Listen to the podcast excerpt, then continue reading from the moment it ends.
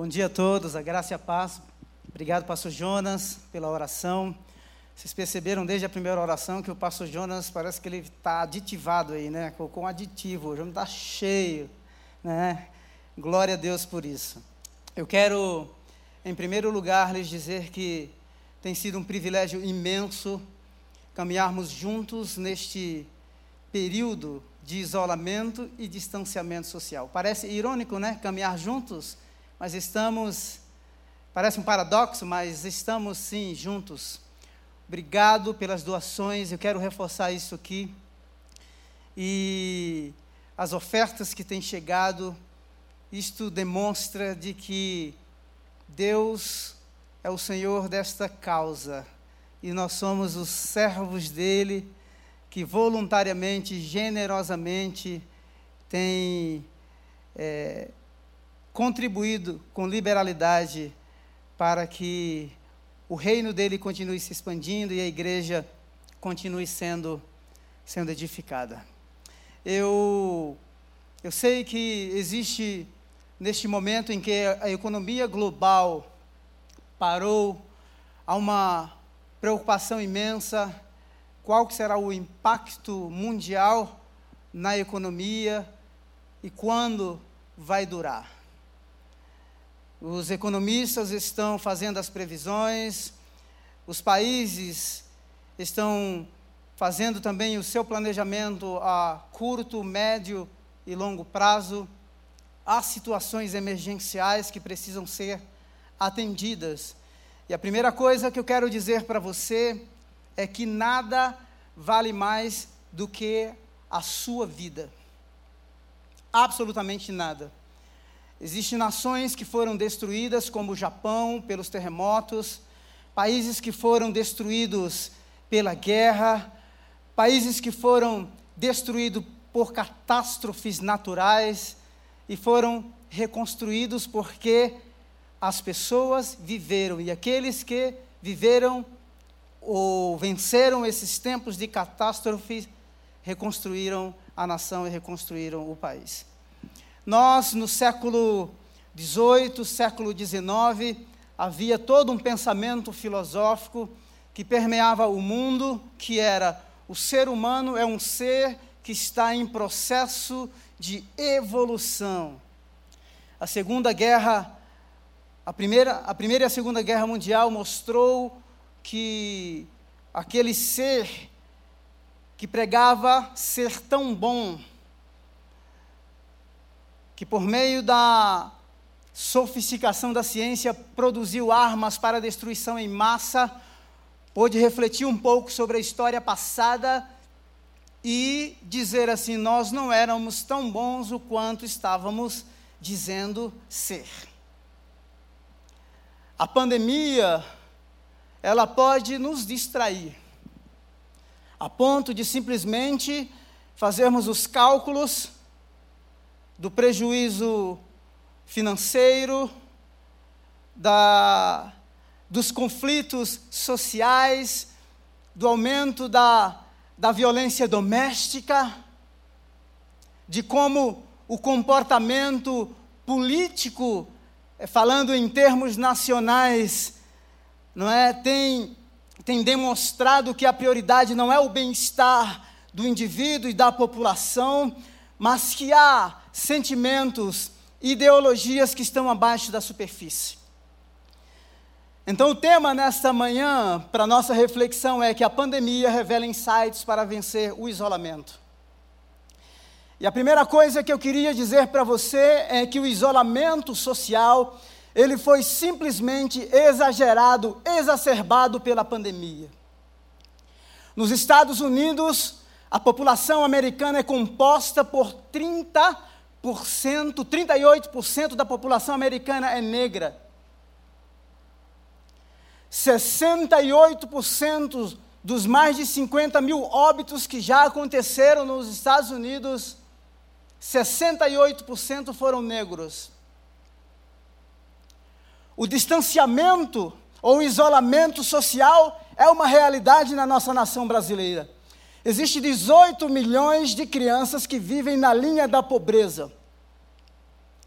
4 milhões de crianças que vivem na linha da miséria. O isolamento é uma realidade, a pandemia simplesmente expôs a vergonha da humanidade de forma global. Jesus, no Evangelho de João, no capítulo 4,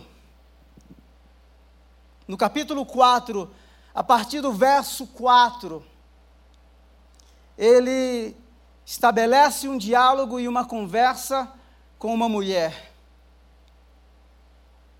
Nós vamos tirar aqui alguns princípios, alguns insights no meio dessa pandemia viral. Eu queria que você não relegasse a mensagem do Evangelho ou os princípios do reino a qualquer ideologia, porque na sua concepção, a sua ideologia, no meio desta pandemia, pode estar sendo exposta para a sua própria vergonha. Jesus, que percorria cidades, vilas, aldeias, depois de ter um diálogo com o mestre da lei, no capítulo 3, chamado Nicodemos, ele muda de território e decide passar por Samaria. Primeiro, havia toda uma, toda uma animosidade política o conceito de superioridade racial étnica permeava a, as nações da época de Jesus.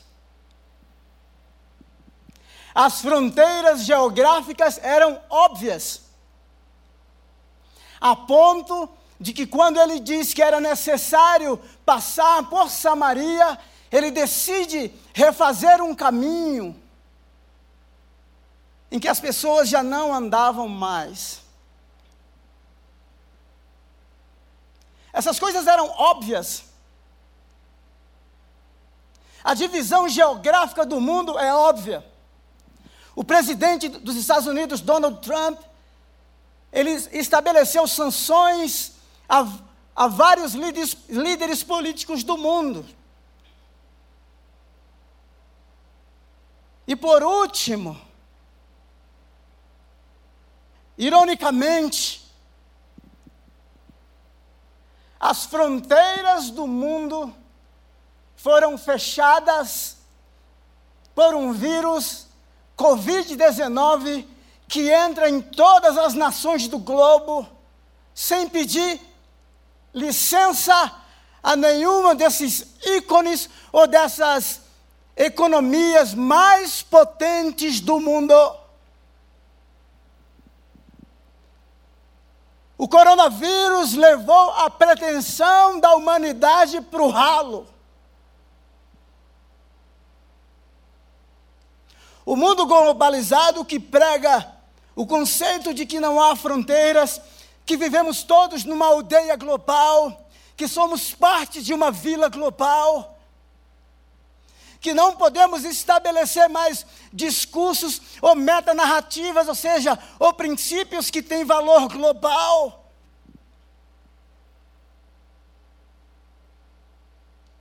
Mas o comportamento humano tem mostrado de que fronteiras que foram fechadas por causa da pretensão humana foram fechadas mais ainda, não de forma territorial, mas global, por causa de um simples vírus que não tem um poder de letalidade tão exacerbado quando comparado a outros, mas que teve o poder de fechar as fronteiras e de expor a vergonha humana. Falar de geografia, de fronteiras, este é o aspecto óbvio. Mas Jesus, quando diz que era necessário passar por Samaria, ele decide refazer o caminho. O que não estava óbvio e muito claro, talvez para os seus discípulos, eram as marcas que foram deixadas pelos conflitos históricos entre judeus e samaritanos. As demarcações geográficas estavam eram óbvias entre o, no mundo da época. As pessoas tinham que pedir licença. Tinha que haver um esforço para cruzar a fronteira e entender de que o mundo do outro lado é um mundo machucado, é um mundo isolado, é um mundo em que a nomenclatura é chamado de subcultura, de subpovo, de subraça. A pandemia que entrou na nossa nação por meio da classe média e foi tocando todas as classes sociais da humanidade, mostrando que pode haver economia global, que pode haver barreiras geográficas, mas de que todos nós somos seres frágeis diante de tamanha catástrofe. Insights da pandemia para vencermos o isolamento social.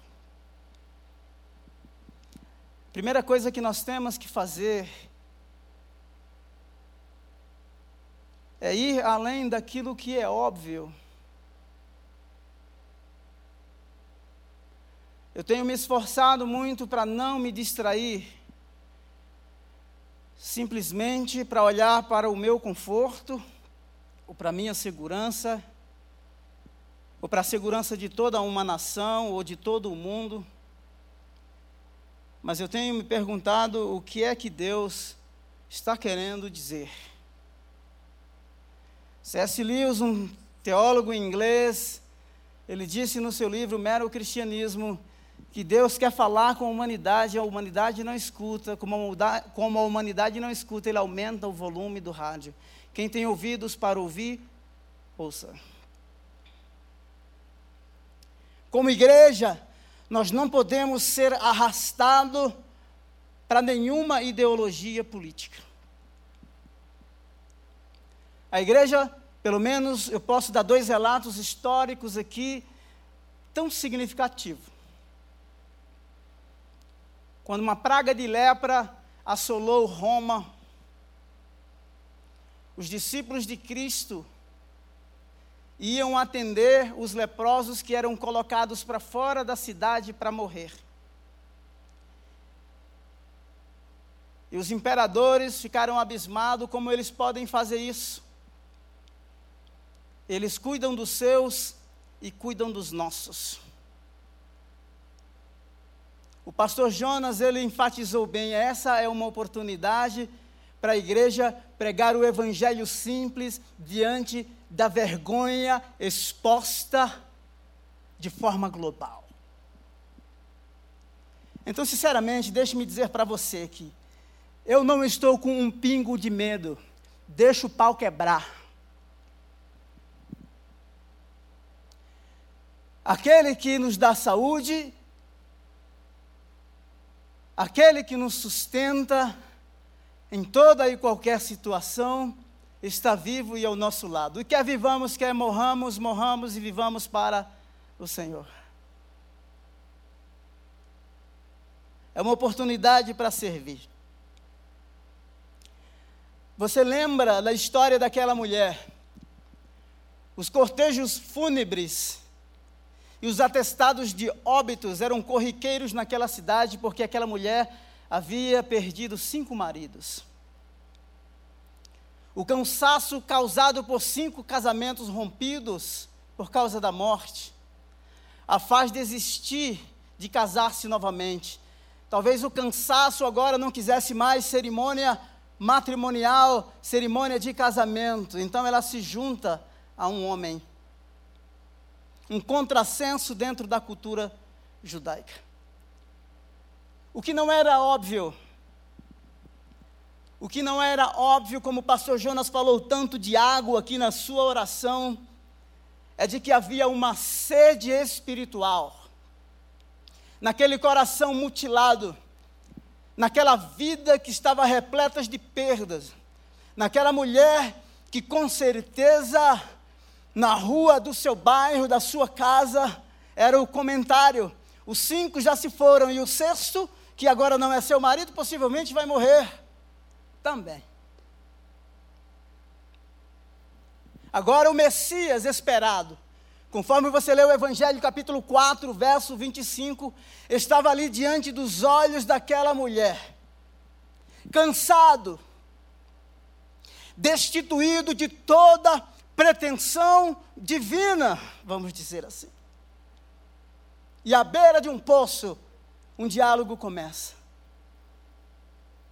Jesus consegue ver além do óbvio que a caminhada que cansou aquela mulher a tirar água do poço, mas que na realidade era um paliativo para saciar uma sede física. Jesus vai abaixo da superfície, além do óbvio, e diz assim: Quem dera você beba da água que eu te der para que você não tenha sede. E ela, desesperadamente, diz assim: Dá-me desta água para que eu não precise mais voltar a este poço.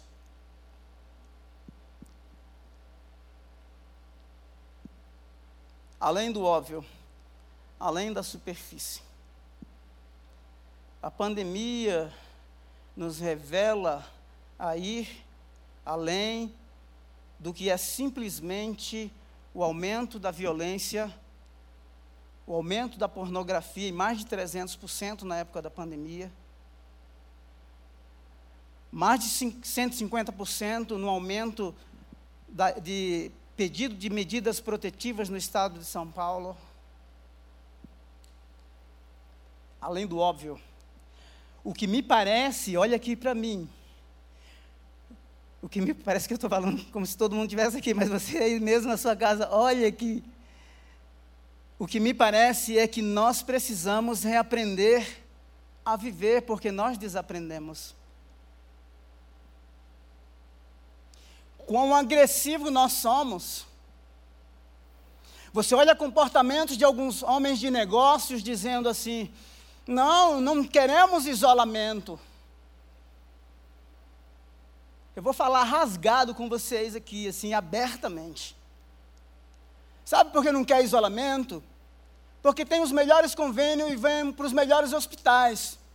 Porque até a entrevista do Calil, nos grandes hospitais de São Paulo, Calil é um médico famoso de São Paulo, não tinha morrido nenhum.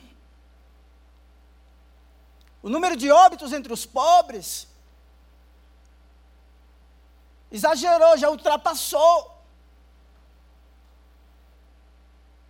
Então a mãe, a avó de quem tem muito dinheiro, não vai ficar exposto a este vírus como daquele funcionário que está no, no chão de uma fábrica trabalhando.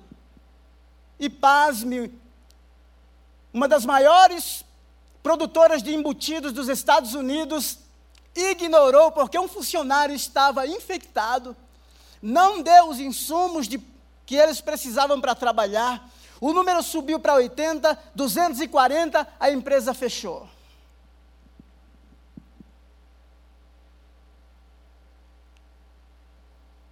Agora você imagina alguém que precisa assim do trabalho, que precisa levar o salário para casa, um prestador de serviço que saía da sua casa e voltava para casa, tinha que fazer todo o ritual, assim como os muitos médicos estão vivendo separados da sua família, ou vivem o isolamento dentro da própria casa. Nós não queremos uma matança em favor do lucro. O dinheiro a gente ganha outro. Essa época de pandemia, devemos ir além do óbvio e doar o nosso coração, dividir o nosso pão. Não estamos doando cestas básicas, alimentos perecíveis. Estamos doando o nosso coração, que foi cortado pela compaixão e que está sendo costurado pela generosidade. Você não está recebendo cestas básicas, você está recebendo amor. Você é parte de uma comunidade. o lucro não é mais importante do que você. Você é mais importante. E não vá nessa falácia. Ah, de que tem que relaxar, o isolamento social totalmente, se é vertical, se é horizontal, como é que é. Os Estados Unidos está pagando o preço. Líderes políticos da Itália tiveram que vir a público pedir perdão. A vergonha da humanidade está exposta e nós devemos ir além do óbvio e, como igreja, aproveitar todas essas oportunidades para que o mundo conheça o amor que supera todas as coisas. Jesus decidiu cruzar a fronteira, a entrar num mundo que possivelmente conhecido, porque haviam todas as marcas, todas as tatuagens, todos os traumas da história passada. Mas havia um ser, uma mulher, uma comunidade, um povo que vivia o isolamento social e ele decide alcançá-los. Lembra daquele texto do cego de Jericó, ou dos cegos de Jericó, em Mateus capítulo 20. A multidão acompanha Jesus. Aqueles que estavam acompanhando e seguindo com a sua vida em curso, estavam recebendo o pão do milagre, ou eram seguidores de carteirinha de Jesus, e de repente, quando passa aquela multidão, né, emocionada, seguindo o Mestre, alguém sentado à beira do caminho, alguém que estava no isolamento social, literalmente em todos os aspectos, começa a gritar. E aqueles que estavam com a vida em curso começam a repreendê-lo e ele começa a gritar: mais alto ainda: Jesus, filho de Davi, tem compaixão de mim. E a multidão tenta sufocar aquele grito, aquele clamor que estava atravessado por anos e décadas. A pandemia tem revelado é um clamor, é um grito de uma humanidade que está perdida.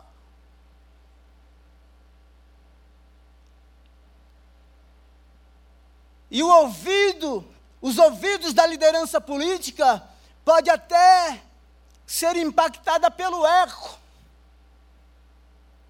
Mas não tem a resposta, porque a resposta não é política. Esta sede não é uma sede física, os aspectos naturais estavam lá, era água, havia algo debaixo da superfície. Não era simplesmente o desejo de que Jesus se voltasse para aquele cego e abrisse os olhos. Mas era o cumprimento da esperança de que o Messias havia chegado.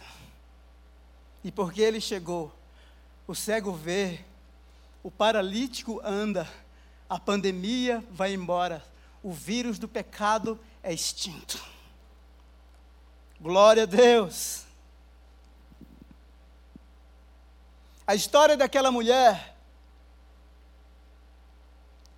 que todo mundo sabia, a imprensa talvez tivesse publicado nas capas de jornais, porque, afinal, embora eu não creia em maldição hereditária e maldição familiar, não existe, mas talvez os seguidores dessa teologia podiam dizer assim: não, essa aí é uma maldição que passa de pai para filho, embora eu não creia nisso. Mas eu quero dizer que a história daquela mulher não passou desapercebida aos olhos de Deus. Deus não está alheio ao sofrimento da humanidade. Deus se importa.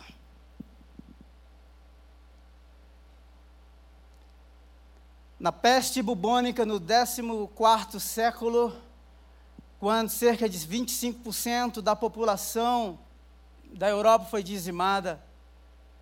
25 mil sacerdotes franciscanos morreram no meio da praga. Esse é um tempo em que podemos servir e servir mais. Servir mais. que honra tem sido servi-los. Me emociono quando pego o meu telefone e gravo algumas orações e envio para alguns médicos, porque foi a única forma para dizer assim que eu estou com vocês. Vocês não estão sozinhos. Há solidariedade humana. No meio de um mundo quebrado, fragmentado pelo isolamento social, em que os pobres se tornaram massa de manobra, somos partes de um povo, redimidos no meio de um povo, que é chamado para ser sal e ser luz.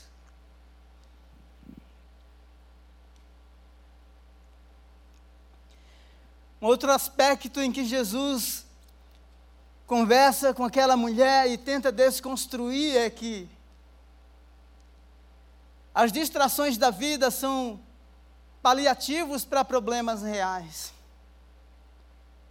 E Jesus vai desconstruir uma série de, de conceitos equivocados. Já falei da sede física. A mulher está diante do poço. O poço é profundo. O poço tem uma história na comunidade. Mas o coração continua vazio e ela continua sedenta. Jesus respondeu no verso 13 do capítulo 4: Quem beber desta água terá sede outra vez, mas quem beber da água que eu lhe der nunca mais terá sede. Você está me ouvindo que não é crente, que não teve uma experiência profunda com aquele que cumpre os desejos do teu coração. Ou como disse Santo Agostinho, que não, se você não teve um encontro com aquele que preenche o vazio que está aí do tamanho do seu coração, somente ele pode preencher. Pode ser que você tenha absolutamente tudo. Os aspectos físicos da sua vida diária, profissional, matrimonial, familiar, as viagens, o lazer, mas você sabe que falta uma peça-chave. Porque você tem sede, você tem consciência disso. Eu quero dizer que o remédio, que essa peça-chave, é Jesus. O que eu acho interessante é que a história amarga daquela mulher podia sabotá-la naquele encontro tão crucial. Porque quando ela se depara com Jesus, primeira coisa que ela diz assim: Olha, você é judeu. Judeu não fala, não conversa com samaritano. A cultura está à flor da pele, o preconceito é latente, é real. A grande oportunidade poderia ser sabotada por causa das tatuagens que estavam as marcas da dor e do sofrimento que estavam na vida daquela mulher.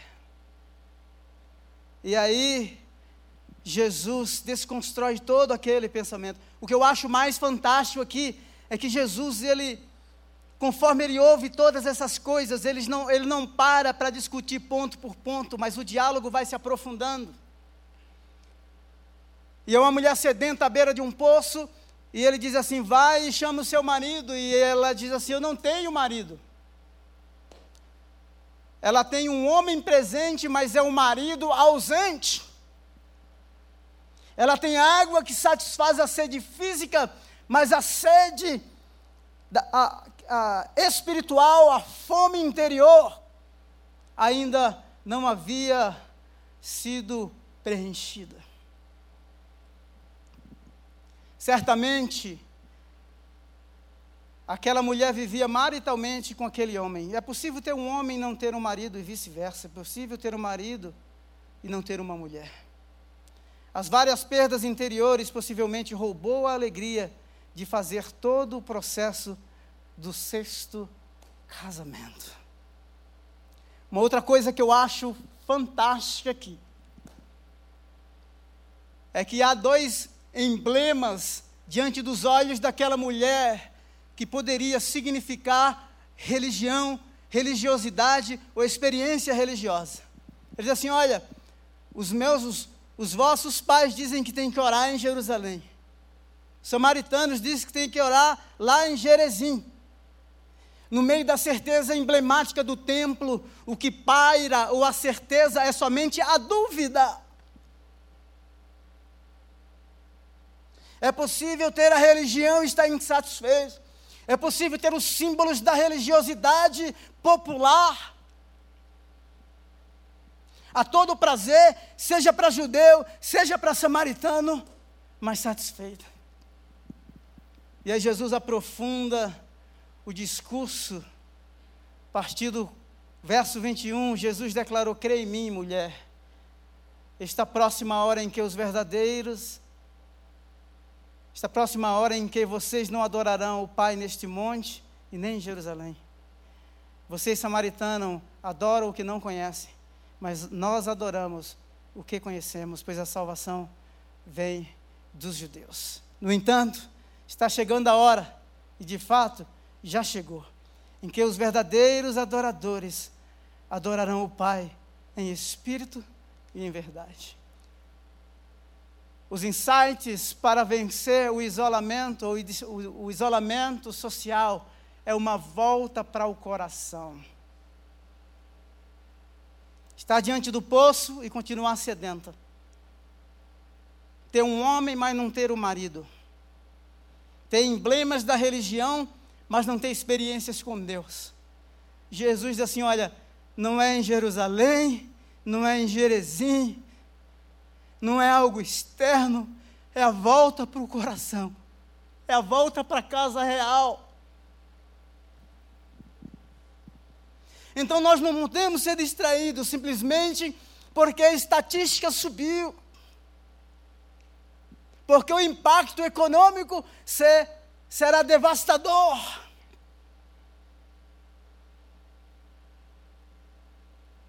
Nós não podemos nos distrair simplesmente porque, de forma muito rápida, talvez como nenhuma igreja no Brasil, tivemos a capacidade de virar a chave e nos reinventarmos e estamos, estarmos atendendo todos vocês nas plataformas digitais. Mas de forma intencional, queremos que o Evangelho saia do discurso subjetivo, abstrato, distante do símbolo do templo e que seja parte da nossa vida de tal forma que norteie o nosso pensamento e os comportamentos da nossa vida. Templos emblemáticos da religião não apagam os traumas emocionais deixados pelos conflitos anteriores. Deus não redime somente o seu corpo, Ele redime a sua história de vida. Um terceiro aspecto que eu quero refletir com vocês é sobre inteligência emocional. A inteligência emocional é a capacidade de identificar os nossos próprios sentimentos. O Daniel Goleman, quando publicou esse livro, e Jesus estava dizendo isso porque é isso que ele desenvolve. É isso que ele está ensinando aqui. Inteligência emocional. A capacidade de fazer a gestão dos sentimentos pessoais. Então começa aqui nessa casa. Não é o marido, não é a mulher, são os dois não é a superioridade étnica das economias globais ou das potências mundiais. Não é o gentil, conforme Paulo diz em Romanos, que não tem lei, que às vezes faz a coisa da lei porque tem uma lei natural chamada consciência. Não é o judeu que tem a lei escrita, o decálogo, os dez mandamentos, mas faz coisas que não são da lei porque roubam os templos. Não é uma circuncisão externa. Não é simplesmente comportamentos racionais dissociados da vida prática. A volta é para o coração e para isso nós precisamos aprender a fazer a gestão das nossas emoções.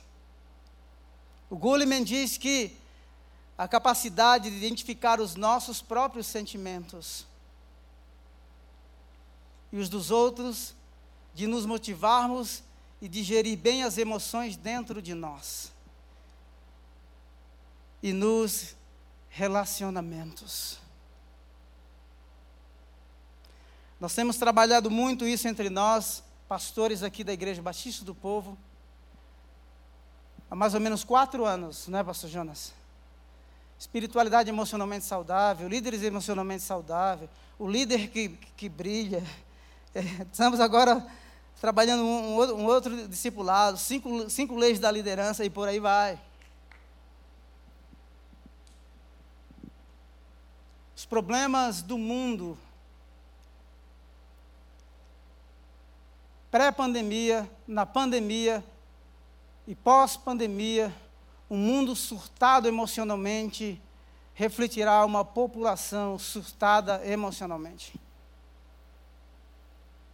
Existe, pelo menos há três dias atrás, nos Estados Unidos, 26 milhões de desempregados.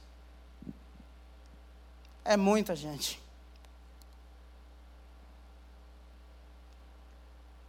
E essa minha fala vai ser mais voltada para líderes. Você que lidera a sua família, a sua empresa, o seu negócio, você, a sua célula, o seu grupo de discipulado, a sua empresa. Nós precisamos de saúde emocional de inteligência emocional, porque o mundo que nós entramos é um mundo desconhecido. É impossível você conhecer o mundo de hoje. Só para você ter ideia, o Covid-19 colocou o mundo de pernas para o ar. De forma súbita e global. Quando Jesus decide ir para Samaria, ele vai entrar num contexto cultural, religioso, o texto diz isso, você pode observar. Num texto num contexto cultural, religioso, social, político completamente diferente. E nós, como líderes, tem uma frase do. Tem uma frase do Patrick Lai, de um outro autor, mas ele cita no livro dele, que ele diz assim: que os, os analfabetos do século 21 não serão aqueles que não sabem ler os analfabetos do século 21 serão aqueles que não estarão dispostos a desaprender, aprender e reaprender. Bem-vindo ao aprendizado contínuo. O aprendizado contínuo gera desconforto, por isso precisamos de adequação cultural e inteligência emocional para lidarmos com comportamentos diferentes. Eu fiquei impressionado, uma pesquisa que a Fernanda Terra fez, todos nós pastores precisamos ter acesso a isso. E eu achei fantástico, porque ela pegou desde a da geração dos boomers até os millennials, e como que eles recebem informação e processam informação. E eu estou pensando isso em termos de liderança. Existe uma outra inteligência, que é a inteligência cultural. Por que, que estou falando isso? É porque quando nós falamos sobre discipulado na Igreja Batista do Povo, você precisa considerar o que nós estamos falando. Nós estamos trabalhando e preparando a igreja, preparando profissionais, preparando um povo para ser testemunha, para ser luz e para ser sal, diante de um mundo surtado. A sociedade é complexa, mas queremos simplesmente que você entenda a simplicidade do Evangelho. Jesus, quando entra naquele mundo, aquela mulher faz algumas observações interessantes. Ela diz assim: Olha, você não é maior do que nosso pai Jacó. Imagina se Jesus não tivesse inteligência emocional, pastor Jonas. Diz assim: uh, está me comparando. Quem sou eu? Jesus nem dá trela. Ele nem estende o argumento. E ele só vai receber isso depois no capítulo 8. Ele vai receber isso depois, ele vai responder isso depois no capítulo 8, dizendo assim: está aqui um que é maior do que Abraão. O poço é fundo, mas você não, não tem com que tirar água, destituído das ferramentas para a provisão das coisas básicas da vida. Mexe com toda a estrutura emocional, com todo o preparo que aquela pessoa, no caso Jesus, recebeu para a vida, mas o mundo é diferente.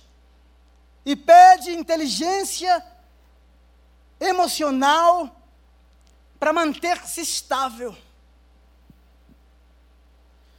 Mateus capítulo 4, quando Jesus foi levado para o deserto, depois de 40 dias de jejum, o diabo o tentou e disse: Se você é filho de Deus, mande que essas pedras se transformem em pão. O diabo vai querer tocar na sua identidade e ele vai começar pelo aspecto vulnerável, seja fome, seja poder. Jesus é levado até um alto pináculo do templo e todos os reinos da terra é colocado diante deles assim: se você é prostrado me adorar, Satanás disse: Eu te darei todos os reinos da terra. Jesus disse: Somente a Deus adorarás e diante dele se curvarás. E do templo ainda, o diabo manda que ele se jogue lá de cima e se arrebente. Ele diz assim: Não tentarás o Senhor teu Deus.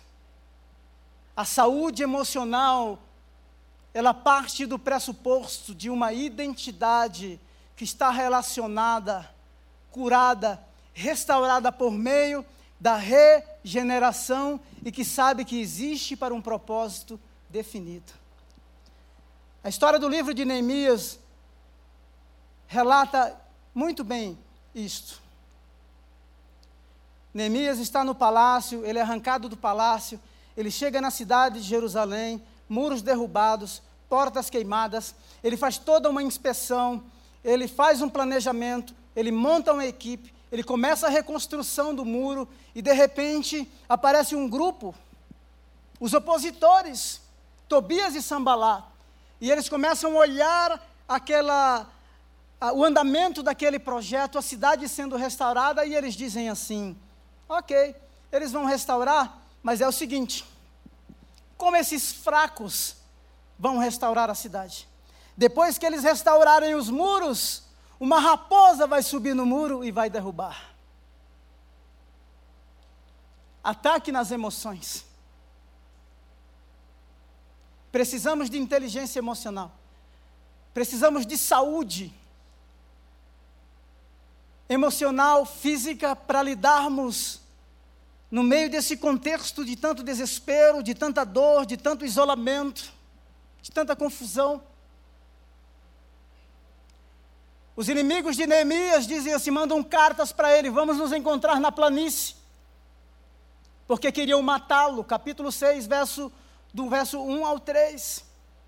Eles mandam quatro cartas, na quinta carta, eles mandam dizendo assim: Você é um conspirador. Estão dizendo por aí, a imprensa do dia, os opositores, os esquerdopatas de Jerusalém, estão dizendo assim: você está conspirando contra o rei, você está construindo os muros, e a cidade não é simplesmente com um fim em si mesmo, há um interesse. Você quer tornar-se rei. E por último, eles dizem assim: então é o seguinte, vamos nos encontrar no templo. Porque queriam atacá-lo, que eles fugissem, fosse para o templo para matarem, para que ele fugisse, se escondesse no templo e as pessoas o matassem. e o templo fosse profanado por causa do sangue humano, templo era um lugar sagrado, o sangue é o esteio, é a estaca da vida, iria profanar o templo e o nome de Neemias seria difamado. Uma coisa fantástica, você pode ler do capítulo 1 ao capítulo 6, é que nos dias de ataque, Neemias recorre ao Senhor que o chamou. Para nós líderes, precisamos reconhecer que a força do trabalho não está em nós mesmos. A força do trabalho está no corpo. A resposta é a igreja, como o pastor Jonas já disse. Somos chamados a sermos facilitadores vocacionais. Somos chamados a acolher vocações, reconhecê-las e enviá-las. A força, a vida está no corpo, como um organismo vivo. Como tem sido lindo ver a inteligência emocional e cultural, a capacidade que a turma da comunicação teve de, por meio da produção de tutoriais, unir gerações. Ou seja, adolescentes, jovens, ensinando os idosos como usar as plataformas digitais, como fazerem células no Zoom. Glória a Deus!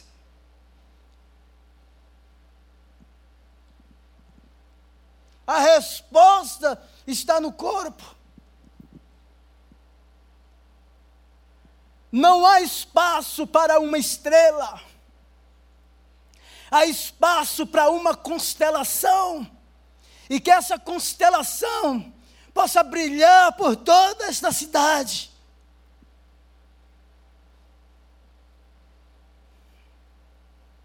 Queremos simplesmente, queremos simplesmente ser servos.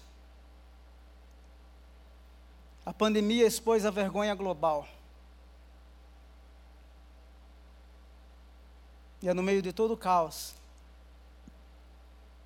Queremos cuidar dos leprosos, ainda que tenhamos que nos contaminar, mas contanto que o nome daquele que deu a vida por nós seja conhecido. Queremos continuar doando o nosso coração, ainda que as pessoas digam que são grãos perecíveis. São corações cortados pela compaixão e costurados pela generosidade. Somos do Senhor. Ele entrou no nosso mundo mais estranho, o ser mais hostil. Entrou na terra do nosso coração e nos redimiu, nos deu um novo nome. Não fomos nós que o escolhemos, mas Ele que nos escolheu. Pode ser que no lugar do confinamento, do isolamento, do distanciamento, os dias tenham sido terríveis para você. Mas é no lugar do ostracismo, do isolamento, que a luz de Jesus pode resplandecer e encontrar este homem, esta mulher, este adolescente que está sendo mutilado pela vida. Que esse ser que abusa, que explora, possa ser redimido por esta graça que transforma. Lembre-se, você não está só. As divisões geográficas e sociais foram extrapoladas por aquilo que por aquele que tudo pode. Jesus cruzou a fronteira de Samaria e pisou na terra do coração de uma, no, de uma mulher e a fez uma nova criatura, e Ele pode fazer por você. Se você quer entregar a sua vida para Jesus, eu quero convidar você a fazer uma oração comigo. Quando eu falo entregar, é entregar mesmo. Eu não estou convidando você a simplesmente receber o rótulo de uma religião ou um rótulo de ser evangélico. O convite é para você seguir aquele que nesta manhã, início de tarde, resplandeceu a luz dele nos porões da sua alma. Pai, em nome de Jesus, se você quer fazer essa essa oração de entrega do seu coração, da sua vida, põe a mão assim sobre o seu peito, sobre o seu coração. Fala assim, Senhor Jesus, eu preciso de Ti. Reconheço que no lugar do isolamento, do confinamento, é neste lugar que a tua luz resplandeceu e o teu amor me encontrou. Que os insights que eu ouvi nesta manhã possam me ajudar a viver todo esse isolamento, simplesmente porque não sou mais sozinho, mas sou membro de uma grande família, sou um cidadão, uma cidadã do céu, sou o povo do teu reino Sou filho e filha amada. Redime a minha história de perdas, de dor, de vergonha. Dá-me um novo nome. Destitui-me de todos os emblemas religiosos externos. E pisa na terra do meu coração. Faz do meu coração a tua casa. Faz do meu coração a tua casa. Faz do meu corpo o templo do teu espírito.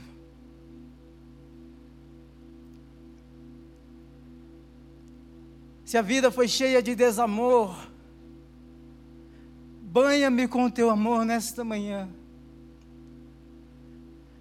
Lava-me de todas as acusações.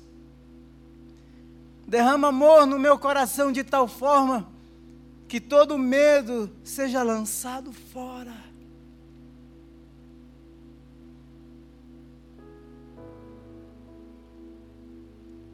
Entrego-me a Ti, entrego-me a Ti, porque me sinto acolhido, acolhida, porque me sinto amado, amada, porque o Messias chegou Ele está diante dos olhos. A sede será saciada. Os traumas serão curados. Uma nova história será escrita. A história passada será reescrita. Bendito seja o teu nome. Bendito seja o teu nome, Senhor. Enche estes lares, onde a violência que seja estabelecida a paz, onde há divisões geográficas de pensamento, de, de ideologias, onde há divisões, onde há fronteiras, que as fronteiras sejam cruzadas pelo Senhor de tal forma que haja reconciliação, perdão e salvação. Em nome de Jesus. Em nome de Jesus. Glória a Deus. Glória a Deus. Ok? Você que fez a sua oração de entrega para Jesus, anote aí esse contato que está aí na, na sua tela. Por favor, nós queremos caminhar juntos com você. Queremos receber aí o seu WhatsApp, a sua ligação. E queremos, neste lugar, nesse, nesses dias de pandemia e de isolamento, caminharmos juntos como família, como temos caminhado até agora. Não caminhem sozinhos. Estamos juntos neste momento crítico da história para fazermos a diferença. Deus abençoe.